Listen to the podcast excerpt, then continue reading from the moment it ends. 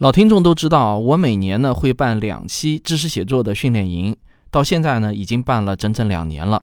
换句话说呢，已经有八十名营员参加过我们这个知识写作训练营了。应该说，我们的口碑和好评率啊都可以达到五颗星。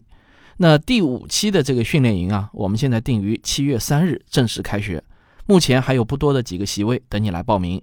为了让你能够直观地感受一下我在训练营中的讲课内容，今天呢，我就给大家播放相当于是半节课的讲课录音。好，我们这就开始。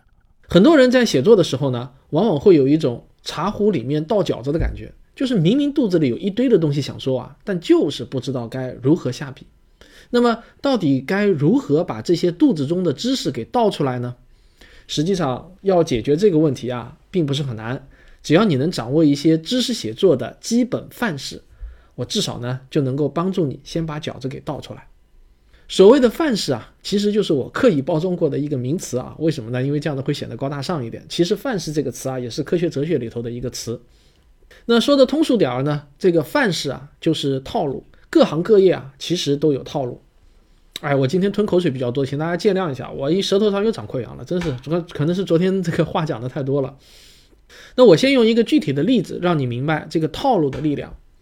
大家知不知道，中国呢曾经有一本红遍大江南北的杂志啊，就是《知音》杂志啊。我相信可能很多人都看过，看过的人可能会暴露年龄。它可以算是我国最成功的几本杂志之一了。它曾经创下过单期七百万份销量的恐怖记录。你想想啊，现在我们一篇文章能够阅读七百万遍，已经是不得了啊！它一期杂志能够卖七百万份，你想想它是多么恐怖的一件事情啊！也就是说，十块一本的话，一期杂志就有七千万的销售额。这个知音的成功呢，很大程度上靠的就是讲故事的套路。知音的封面故事啊，每期都是阅读量最高的那个封面故事，它其实呢具有高度的规律性。下面这个表格呢，我要展示的就是专门研究知音封面文章的人给总结出来的，叫知音体文章的套路。知音体文章的套路是这样的啊，如果是一个爱情故事的话呢，就一定要先从两情相悦开始，然后呢是父母不允，然后他们坚持相爱，然后他们被迫分离，最后呢赢得认同。那如果是一个求子故事的话呢，就一定要先是婚姻美满，然后呢无法生育，接着他们就四处求医，但是啊很遗憾。最终换来的结果叫终身不孕，但是就在最绝望的时候呢，他们会获得治疗。如果是一个残疾故事啊，一定是先从喜获爱子啊美满的开头开始，然后呢爱子残疾了，然后他们就四处寻医，结果呢毫无希望，然后突然神迹出现，获得治疗。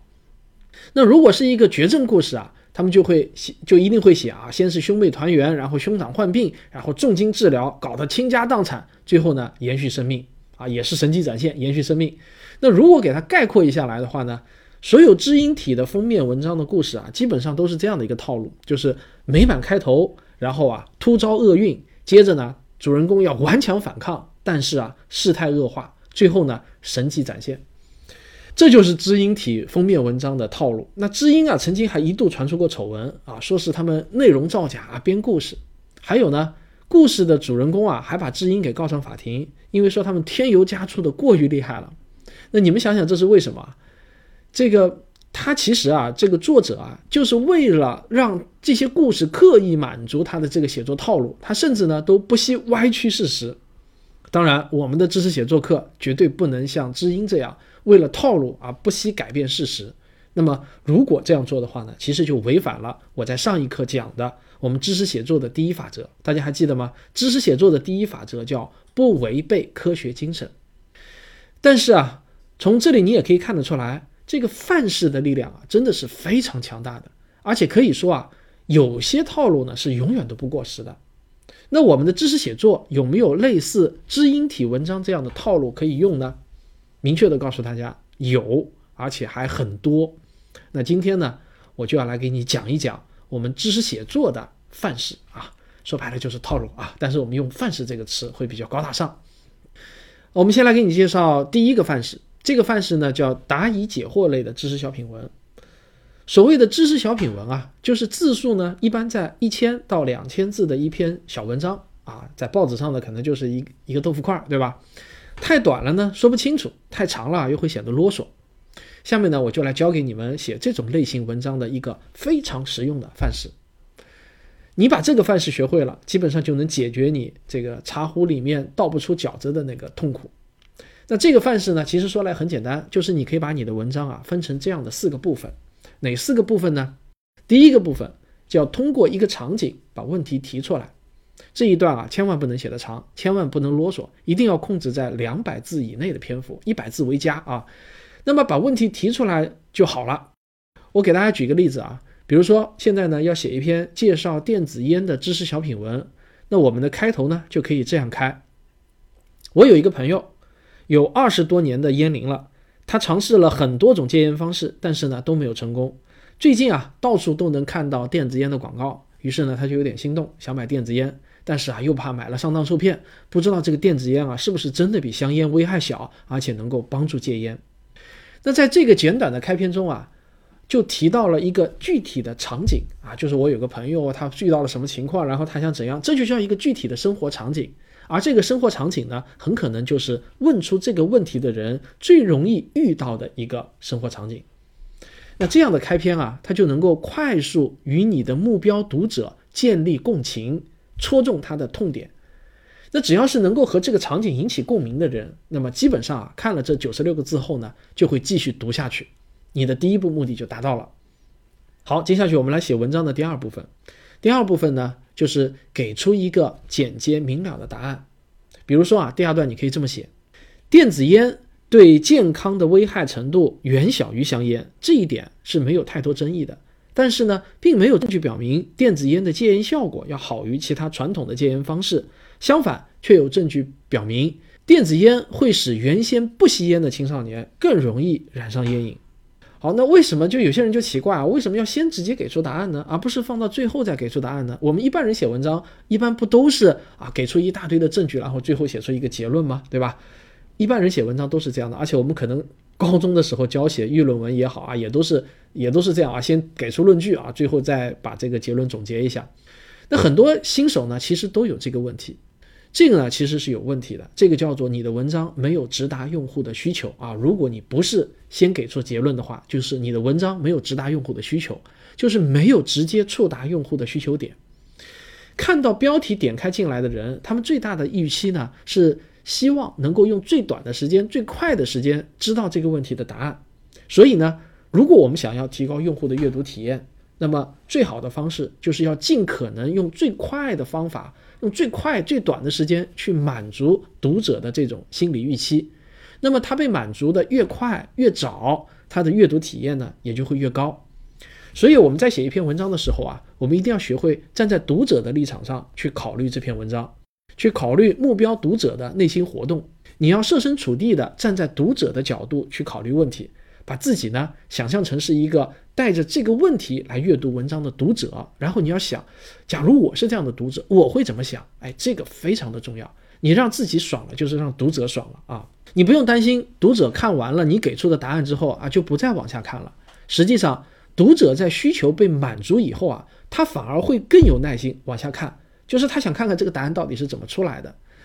直达用户需求不会降低你的文章平均阅读时间，反而会大大提高你的文章的平均阅读时间。这个呢，也都是有统计数据支撑的啊。我用这么多年的写作经验来告诉你，尽快的满足用户的需求不会降低你文章的平均阅读时间。好，写完结论以后，接下去写什么呢？很自然，就是要写解释，就是要解释这个答案得出的过程。在这里呢，再来写文章的主体部分。也就是用逻辑加证据的方式来解释你上一步的那个结论是怎么得出来的，这是你文章的中腹。你这部分要写得好啊，当然又会有很多很多的其他的技巧，但是呢，这个是后话，在这里呢我就暂且不展开了。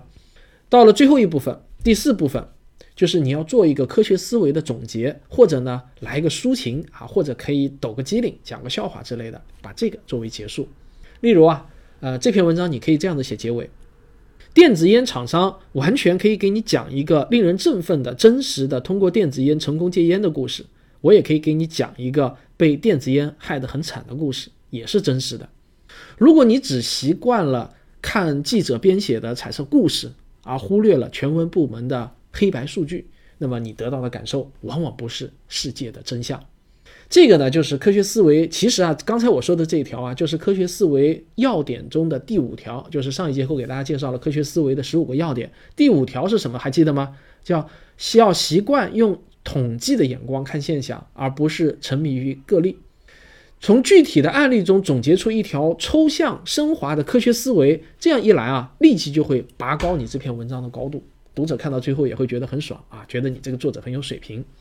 其实呢，你会发现，任何一篇知识小品文，基本上啊，都可以对应上我上节课讲的那个科学思维十五条中的某一条。因此呢，把那十五条烂熟于心啊，对你的知识写作是非常有帮助的。它可以让你的文章比绝大多数普通作者写的同样题材的文章会显得更加有思想和深度。怎么样？呃，今天送给大家的第一个知识写作的小范式，有没有帮助你解决不知道从何下笔、肚子里有货倒不出来的那种痛苦呢？按照我的这个范式啊，你可以快速的写出一篇合格的、正确的知识小品文。一般呢，能够拿到一百到两百元每千字的稿费，我觉得是不成问题的啊。大多数你只要按照我这个范式写，然后中间写的过程中呢，又符合科学精神，那么基本上呢，各个公号或者各种期刊杂志都都是有可能接受你的稿件的啊。我觉得接受的概率是很高的。好，那下面呢，我们来说第二个范式，这个范式呢叫以说服为目标的辩论文。这个辩论文啊，是我们非常常见的一种。知识写作的目的啊，在网上跟人吵架的时候特别需要，对吧？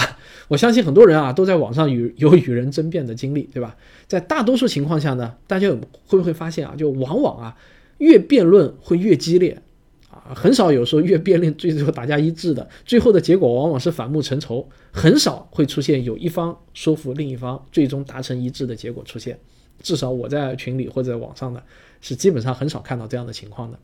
但是我觉得啊，出现这种结果其实是非常非常正常的，因为我们普通人啊都没有掌握辩论说理的技巧。人们在进入辩论状态后啊，潜意识中往往呢是以让自己爽，还有呢戳痛对方、刺痛对方为目标的，而不是真正的想要说服别人，让别人不爽才是你真正的目标。那么，怎样才能写出一篇成功的、能够达成目标，也就是说能够真正说服别人的文章呢？其实啊，这里也有范式。那掌握这个范式呢，才能让你的辩论文啊，像一个学习过写作的人写出来的文章。那在讲这个范式之前，我要先给你讲一讲原理，因为我们只有懂了原理，才能真正搞懂这个范式。如果你要写一篇与人辩论的文章，目标是争取取得围观者或者对手阵营的人的认同，那么其实啊，你本质上不是跟人辩论。而是什么呢？而是跟人谈判啊！你好好想一想这其中的区别，因为只有谈判啊，才需要让对方转变观点，从同意你的想法，是不是这样？因此呢，写这类辩论文的技巧，实际上啊，就是谈判的技巧。关于谈判的技巧，其实啊，已经被人研究的非常透了。我们都知道有一种职业就叫谈判专家，对吧？呃，可能大家都看过这种电影，谈判专家一出场很厉害。可见呢，谈判甚至呢可以成为一项职业，说明啊，它有着非常多可以学习的技巧。世界上有很多谈判类的课程，它的体系呢非常的系统和庞杂。今天呢，我要给大家介绍的是英国的一家著名的咨询公司，叫做 Hostwait，它的一份有关成功谈判者的报告啊，蛮有名的。这篇报告的标题呢叫做《成功谈判者的行为》啊，当然这是一份英文的报告。我呢千方百计的把它搞来了。那么在这份报告中呢，研究者啊就总结了谈判高手和普通人在四个维度上的区别。那让我呢先一项项给来给你解释一下，这是理论，你学会了非常有用啊。你会发现高手啊确实是与众不同的。谈判专家之所以能成为专家，因为专家的策略往往和我们普通人的策略是不同的。我们先来看第一项，叫寻找共同点。高手在跟人辩论或者说跟人谈判的时候啊，会远比普通人更加注重寻找双方的共同点。换句话说呢，高手在谈判前要先与对方求同，或者说啊，先与对方共情。我们普通人在与人辩论或者谈判的时候啊，往往会带着一大堆自己的反对论据啊，这些呢都好像是你自己的武器。这些武器的目的啊，是为了刺刀见红，刀刀致命的。但是高手不是这样，高手会首先想。对方和我啊有没有一致的观点？我能不能找到与对方一致的观点？先把这些共同点给他说出来，博得对方的好感，与对方产生共情。你可以回想一下，你自己与朋友或者亲人辩论的时候啊，呃，你有没有一个先求同的过程？假如有的话，说明呢你具备了成为高手的天赋。那假如没有的话，说明你是一个正常人，跟我一样的正常人。因为正常人都没有这种天赋，他需要后天习得。好，我们来看这项报告的第二项总结，叫做提供多少个理由。高手在一场谈判中啊，平均只说一点八个理由，而普通人呢，则会平均说三个理由。有一本书叫《重新思考》，它的作者格兰特做过一个非常有趣的实验，就是什么呢？他号召校友给他的大学捐款，然后呢，他测试了两条理由。一条理由呢是说啊，如果你捐款，就会让学生和老师都受益。还有一条理由呢，他说，如果你捐款的话，就会让你变成一个捐赠者，这会让你自我感觉很好。然后格兰特发现啊，如果单独给其中的任何一条理由，哎，都有百分之六点五的捐款率是差不多的。但是，请大家注意，如果同时给两条理由，结果这个捐款率呢，就反而下降到了百分之三啊，少了一半多。那大家是不是觉得这个有点反常识啊？给的理由少，居然比多还好。那为什么会这样呢？这是有道理的。跟我们的直觉相反的是啊，理由越多，论证的力量反而会越弱。理由越多，相对你所有的理由来说呢，最弱的那条理由必然也会越弱，这是逻辑决定的嘛，对吧？你矮个里头有长个，长个里头也必然有矮个嘛。对方只要反驳你最弱的那个，就会找到否定你全部观点的心理势能。所以呢，高手啊，总是在众多的理由中进行不断的进行评估。他会想有没有一条或者两条理由已经足够坚实了，明显比其他的理由更硬更强。那假如有的话，那么果断的要扔掉其他所有的理由，只抛出最坚实的一条就足够了，不要给对手任何反击的心理势能。好，我们来讲第三项。第三项呢叫攻防漩涡。普通人在跟人辩论的时候啊，往往是唇枪舌剑，你来我往，对方抛一个观点，我马上反驳过去，总是会试图回应对手的每一句话、每一个论据。但是啊，高手不是这样的，高手啊，只抓住对手的某个弱点进行强有力的反击，尽量不把战线拉长。大家要知道啊，就是驳斥或者反击的精髓啊，在于一击必中。打就好像打蛇要打七寸一样，回击一定要击中要害。战线拉得越长，反而如果你处处攻击的话呢，反而处处都不够有力，也不容易形成压倒性的优势。所以说啊，攻防漩涡越多，其实越不利于说服对方。好，我们来看第四项啊，第四项总结呢叫问问题。高手在辩论的时候啊，会有更多的时间在真诚的提问，他会让人感觉啊自己是在真诚的。寻找双方的分歧点的原因在哪里？然后呢，他会让人感觉啊，有没有可能我可以消除双方的误解？高手会让对方或者第三方觉得他很关心对方的心里在想什么，而不是只在乎自己表达的内容。所以呢，提问也是一种非常重要的辩论和谈判技巧。一个好问题的提出会促使对方进行思考。例如啊，你可以问他这样的一个问题，就很容易促使他进行思考。我想问你一下，有没有什么假设会出现的证据？只要这个证据出现了，您就会改变想法呢？那在原理讲完之后呢，我就要给你讲这个范式的具体内容。就刚才我说，我们要介绍一篇以说服为目标的辩论文，到底它的范式该怎样写？那么下面就告诉大家，像这样的文章，你可以把它分成三个部分来写。第一个部分呢，叫做抛出问题，寻找共同点。和共情点就是与对手寻找共同点和共情点。第二呢，叫提出坚实的核心论据。注意啊，你一定要从众多的支持自己的理由中精心挑选一条，最多两条。这个论据啊，一定要坚实，既要有案例，也要有数据。第三部分呢，就是用谦虚、真诚、第一人称的视角提出一个好问题，引导对方进行重新思考。好，我建议大家在这里一定要做好笔记啊！我们这一页马上就翻过去了。呃，你把这三个步骤记下来，这个呢有点儿像郭靖背诵九阴真经啊，什么意思啊？哪怕你暂时不理解，你只要先背熟，真要用到的时候啊，你一边背这个心法口诀，一边写文章，你就会豁然开朗。下面呢，我来给大家举一个具体的实例，再次来加深你的印象。其实啊，我们一堂课能够学会一个范式就很好了。说实话，今天一晚上，如果你能把这个范式给学会的话，说实话，你一招鲜就能走天下了。哪怕你只会写这种类型的文章，你只会这一种类型的知识写作，一招鲜，你也有写不尽的题材可以写啊。那假设我们下面要写一篇文章，是关于就左行右立的辩论文。大家知道啊，在世界上绝大多数国家呢，乘坐自动扶梯都有一个传统的习惯，就是一侧站立，然后另一侧呢行走，目的啊是要给赶路的人让出一条通道。现在。我们的写作目标呢，是要说服大众放弃这个习惯，或者说服对方放弃这个习惯，而改为双侧站立、不要行走的习惯。要完成这样一篇说服性质的辩论文，那我们的第一步就要进行自己的论据分析，要找出自己的核心论据。那经过一番查证和一番思考呢，我觉得呢，这篇文章可以有三个论据可以用，有三个这样的论据可以用啊。第一个论据呢，就是左行右立不安全。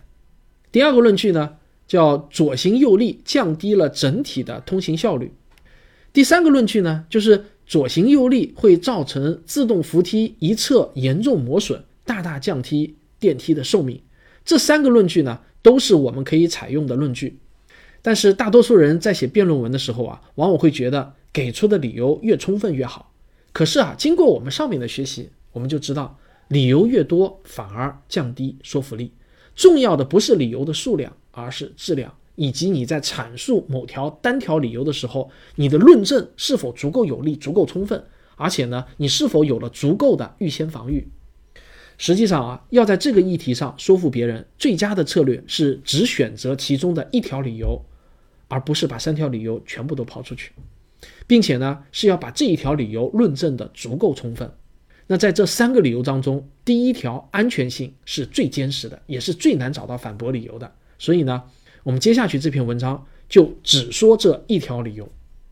找到了核心论据之后呢，下一步就是要为这条核心论据找到充分的案例和数据的证据。那这就需要你具备我们在上节课说过的，在网上做文献检索的能力了，在网上寻找问题答案的能力啊。好。下面呢，我们要来看一下这篇文章的范文到底该怎么写啊？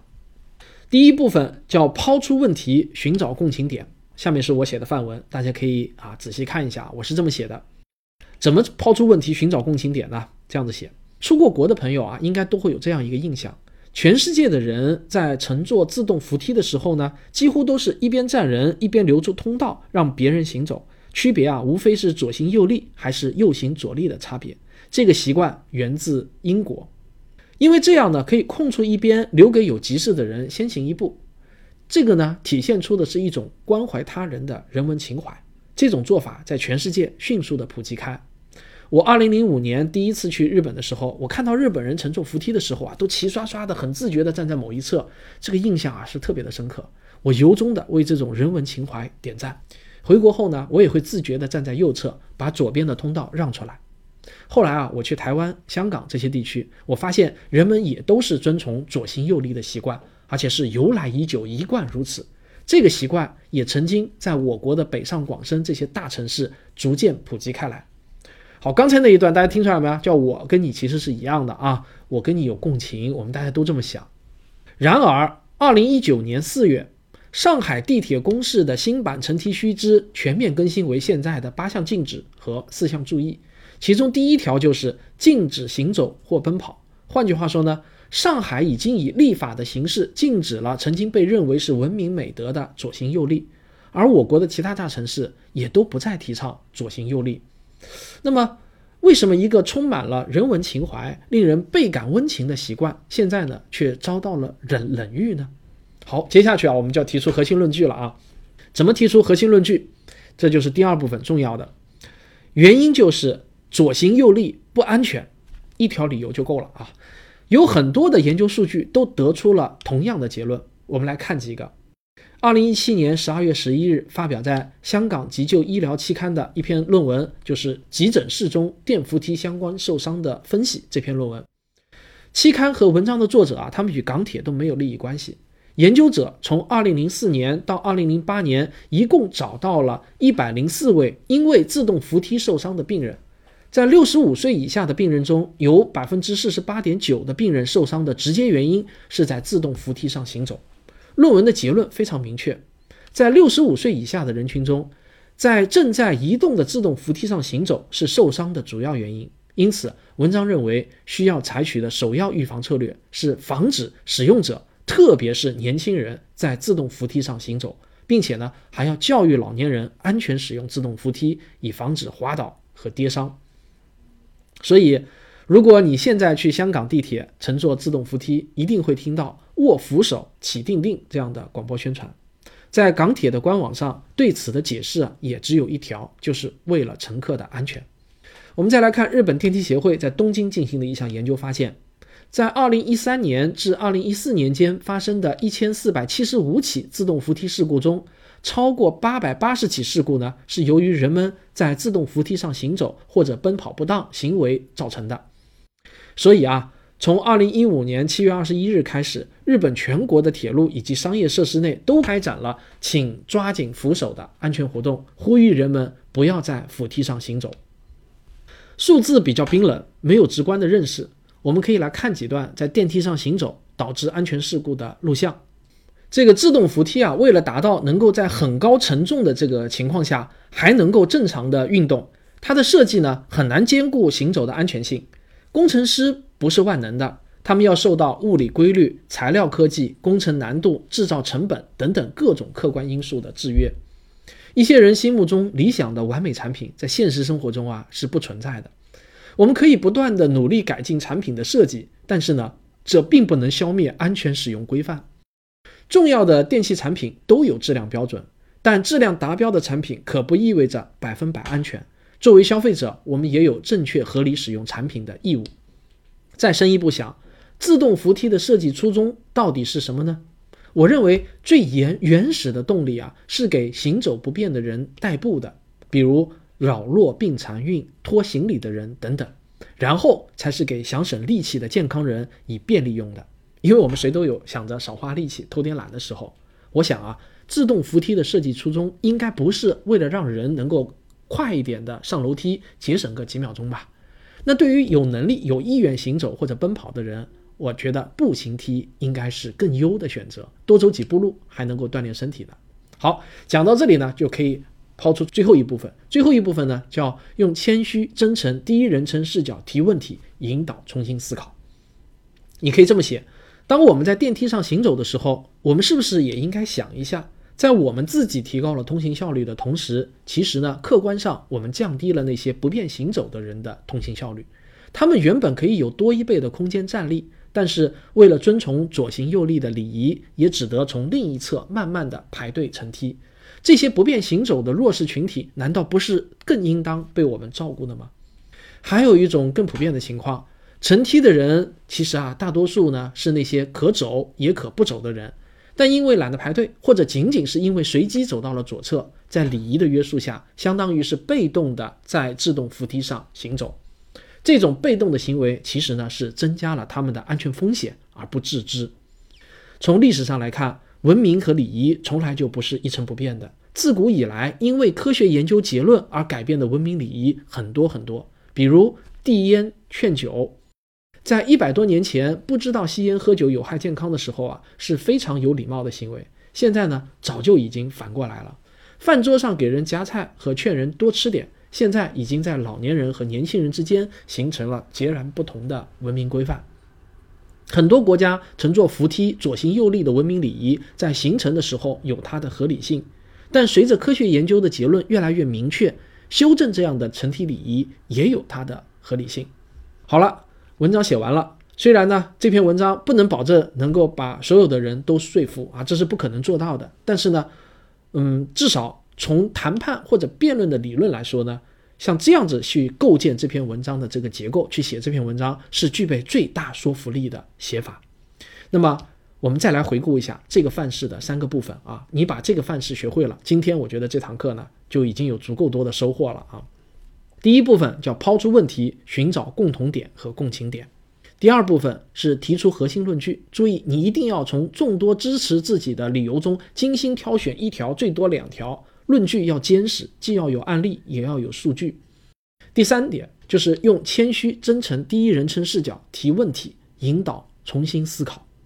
好，那么这两个范式讲完了啊。刚才我给大家介详细介绍的呢，其实在我看来呢是两个入门级的写作范式啊，真的是入门级的。其实我还有很多很多的范式可以教给你。好了，半节课讲完了。如果你喜欢这样的课程，觉得正是自己所需，可以添加小黄老师的微信幺二八六零幺九六零六咨询。之所以我把这个叫训练营，而不是叫课程，那是因为呢，它和普通的网络课程有一些区别。第一，我们这个课程呢是全部都是直播课，每期呃上限名额是二十个人。第二呢，全程都是我亲自一对一批改作业，手把手指导如何写出能够挣到稿费的文章。第三点呢，就是优秀作品可以在科学声音的平台发表，我们支付稿费，而且还有机会结集出版。去年年底出版的那本《太阳系简史》。